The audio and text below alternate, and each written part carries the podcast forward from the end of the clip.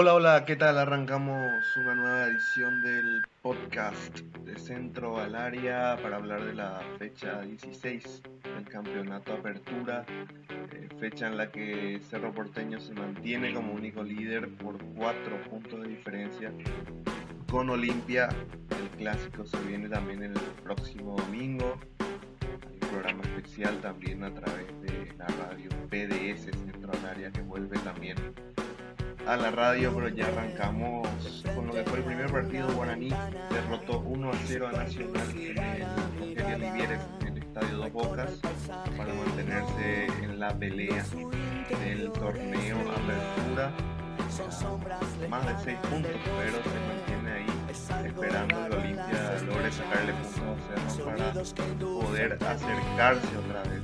Nacional que tuvo el debut del Topo Cáceres de una lesión compartió el medio terreno con Cristian Riveros, la de la selección del año 2010, volvieron a jugar más, más de tres años. La última vez fue para la clasificatoria mundial de Rusia, partido de Paraguay perdió frente a Uruguay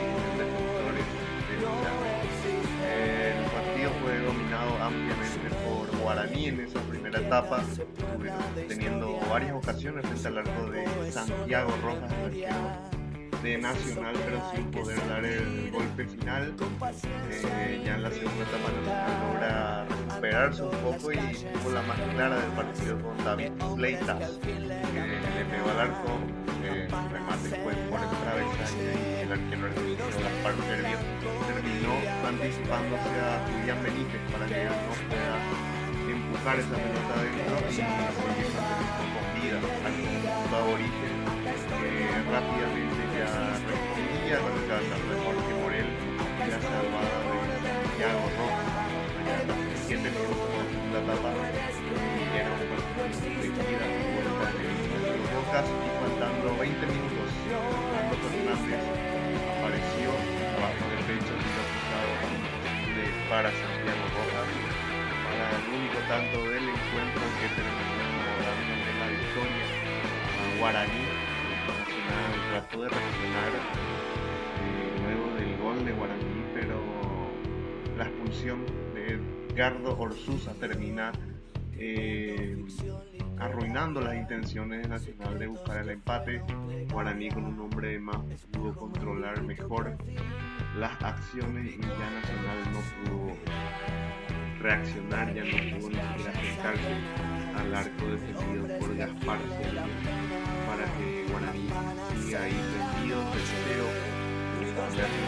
un poco más atrás de Olimpia, pero este cambio también pueda hacer este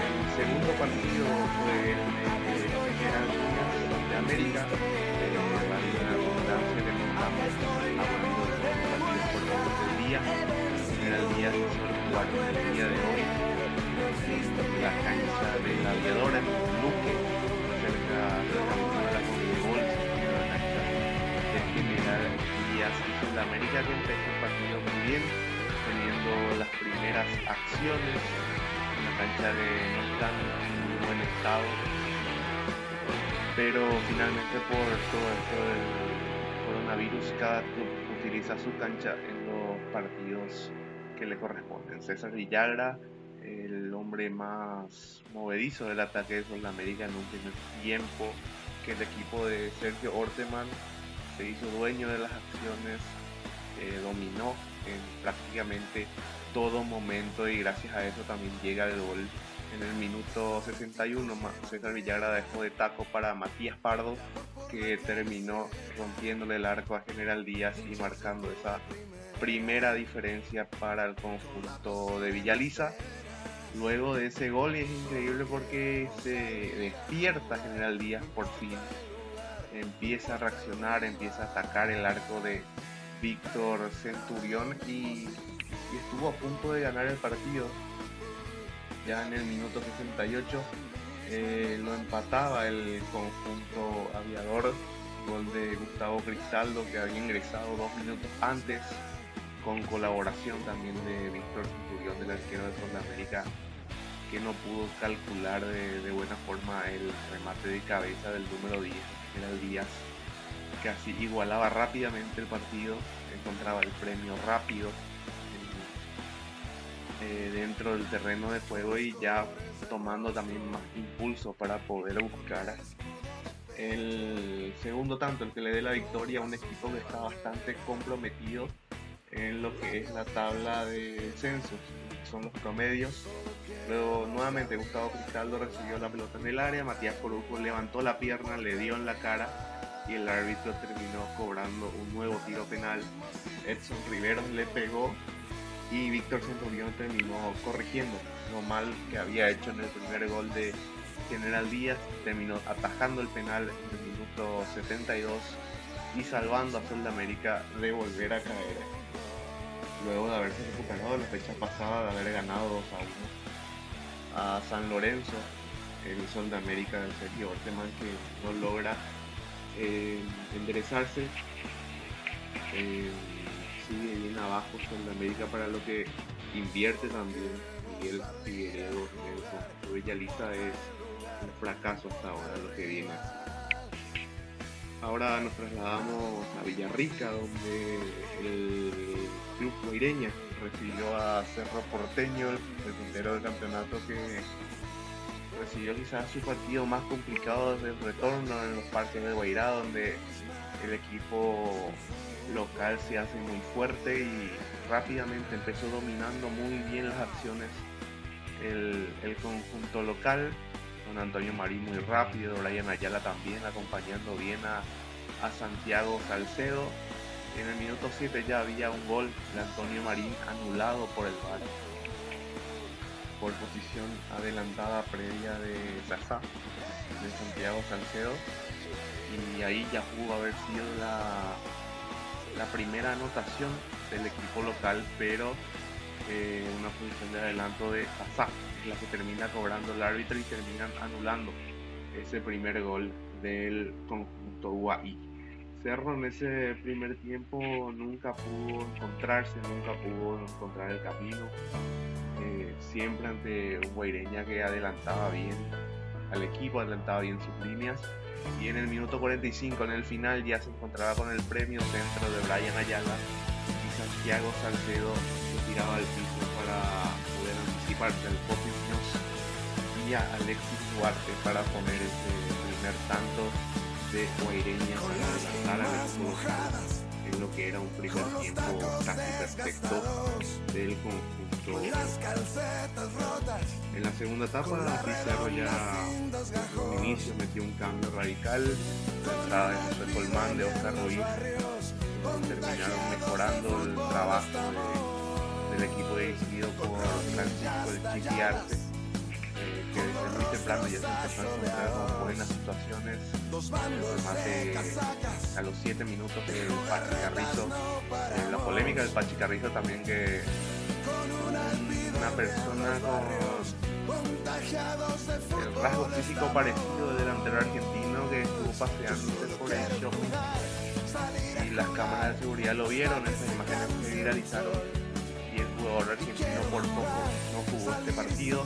Se sigue investigando si es él en realidad de la imagen Pero en el minuto 63 aparecía el gol de Alberto Espínola para empatar el partido, un partido que ya parecía seguro de Guairé.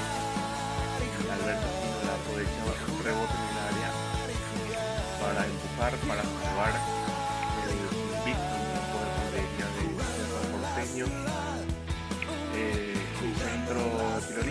el toque de Oscar Ruiz, el rebote en el Nacho que aparecía también por el sector izquierdo ya Alberto Espínola para empujar a los 73.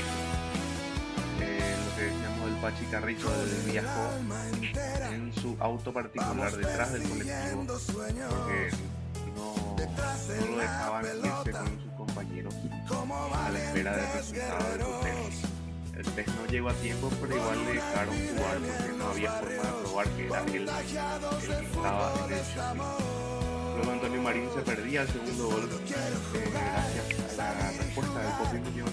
Y en la respuesta nada más corner, cabezazo de Patricio le quedó a Claudia que también pudo superar por para darle la victoria a Cerro Porteño que tiene 8 partidos jugados, 8 partidos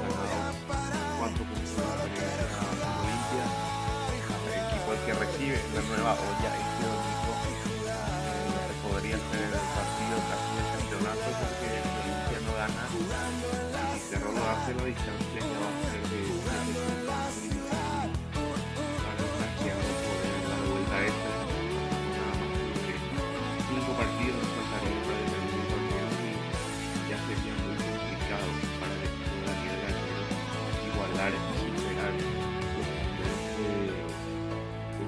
de. Eh, pasamos ya al siguiente partido es el Tahuá, justamente Olimpia que luego del traspié de la fecha pasada, el que perdió con Guaraní, antes empató con San Lorenzo, dos partidos sin ganar.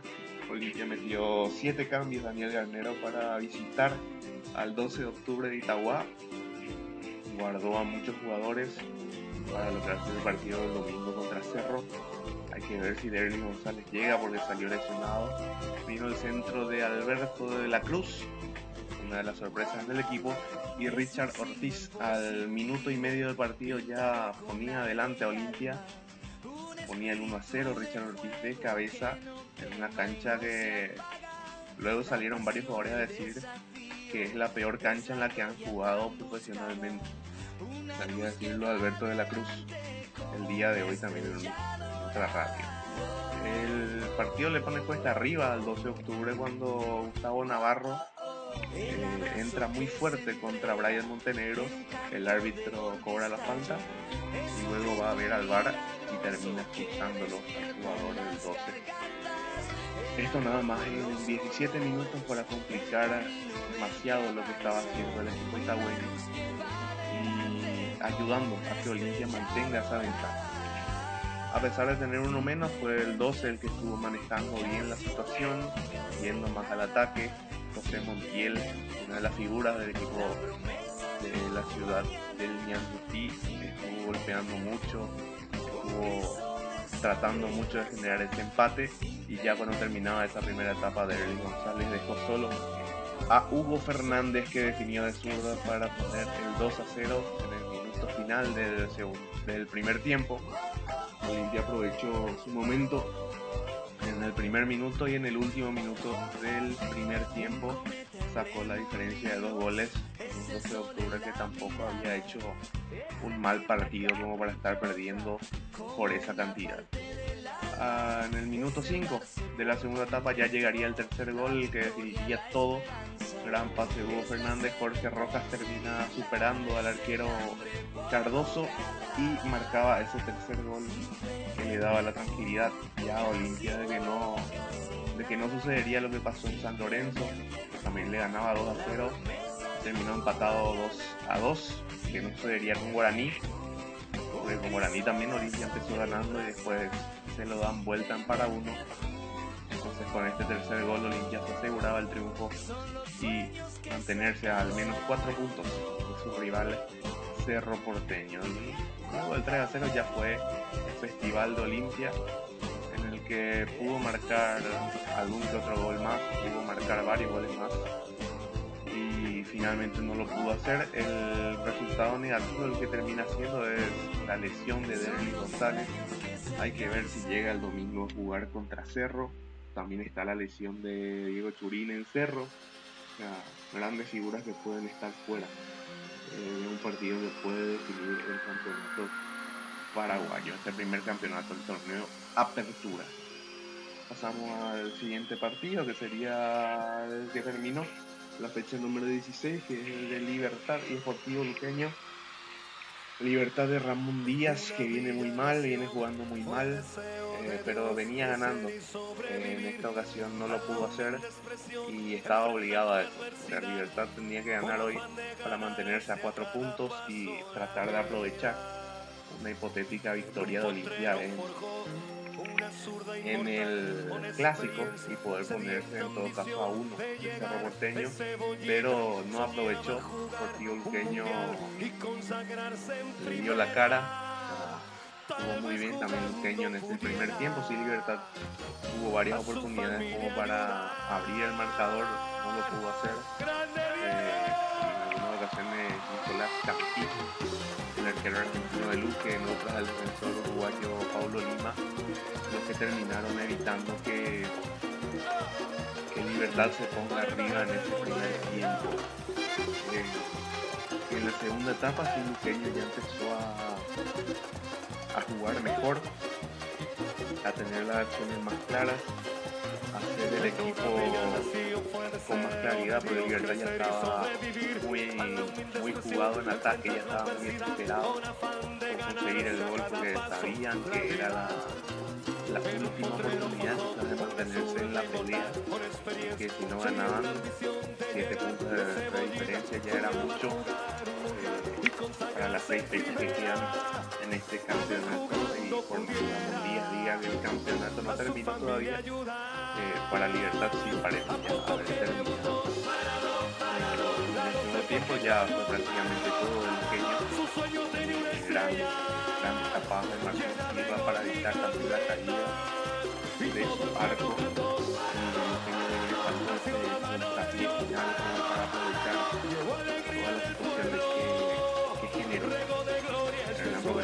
técnico de Luque, cuatro partidos sin perder ya para un equipo que, que venía muy mal antes de la pandemia.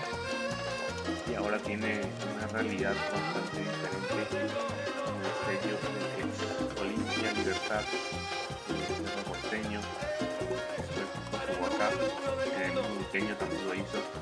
Y, y dejó muy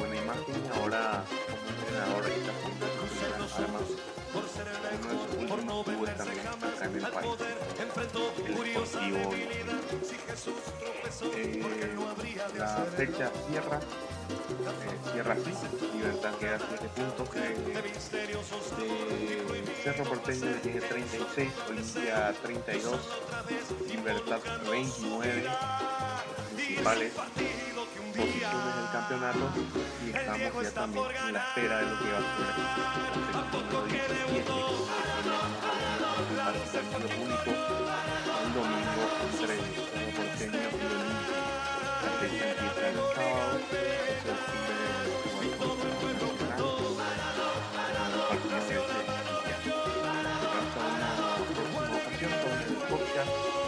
fin de el el fecha 17 seguramente la tendremos el día miércoles porque el martes termina una nueva fecha se viene jugando cada tres días ver si los jugadores terminan sintiendo también ese golpe físico. Será una, hasta una próxima ocasión. Nos encontramos